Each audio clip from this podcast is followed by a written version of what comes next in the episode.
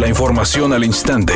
Grupo Radio Alegría presenta ABC Noticias. Información que transforma.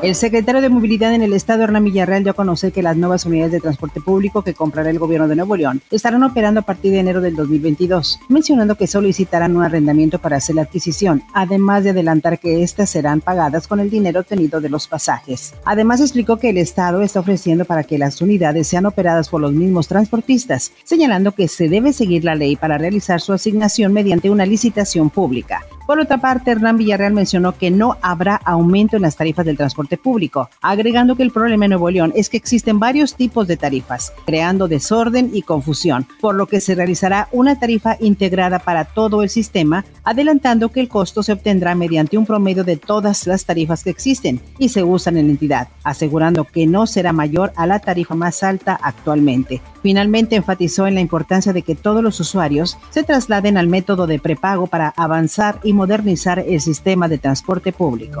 A pesar de que la inflación aumentó a 6.12%, el peso mexicano se apreció este viernes y tuvo ganancia de 0.5% frente al dólar estadounidense. De esta forma, en bancos, casas de cambio y el Aeropuerto Internacional de la Ciudad de México, la paridad peso-dólar se ubicó en un promedio de 20 pesos con 19 centavos por unidad. Y para evitar sobresaltos en el tipo de cambio, el Banco de México analiza la posibilidad de incrementar por cuarta ocasión su tasa de interés referencial. Editorial ABC con Eduardo Garza. El sistema de transporte colectivo Metrorrey es un calvario para personas con discapacidad. No es accesible, viola los derechos humanos universales y así lo vienen descuidando desde hace muchos años. Urge que Metrorrey tenga accesibilidad universal y no se violen los derechos humanos.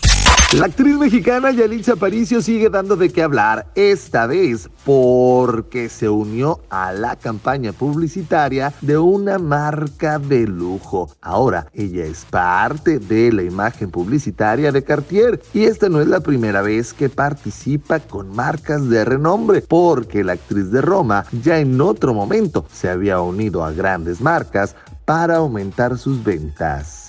Es una tarde con cielo parcialmente nublado. Se espera una temperatura mínima que oscilará en los 20 grados. Para mañana sábado se pronostica un día con cielo parcialmente nublado. Una temperatura máxima de 30 grados, una mínima de 20. La actual en el centro de Monterrey, 26 grados. ABC Noticias. Información que transforma.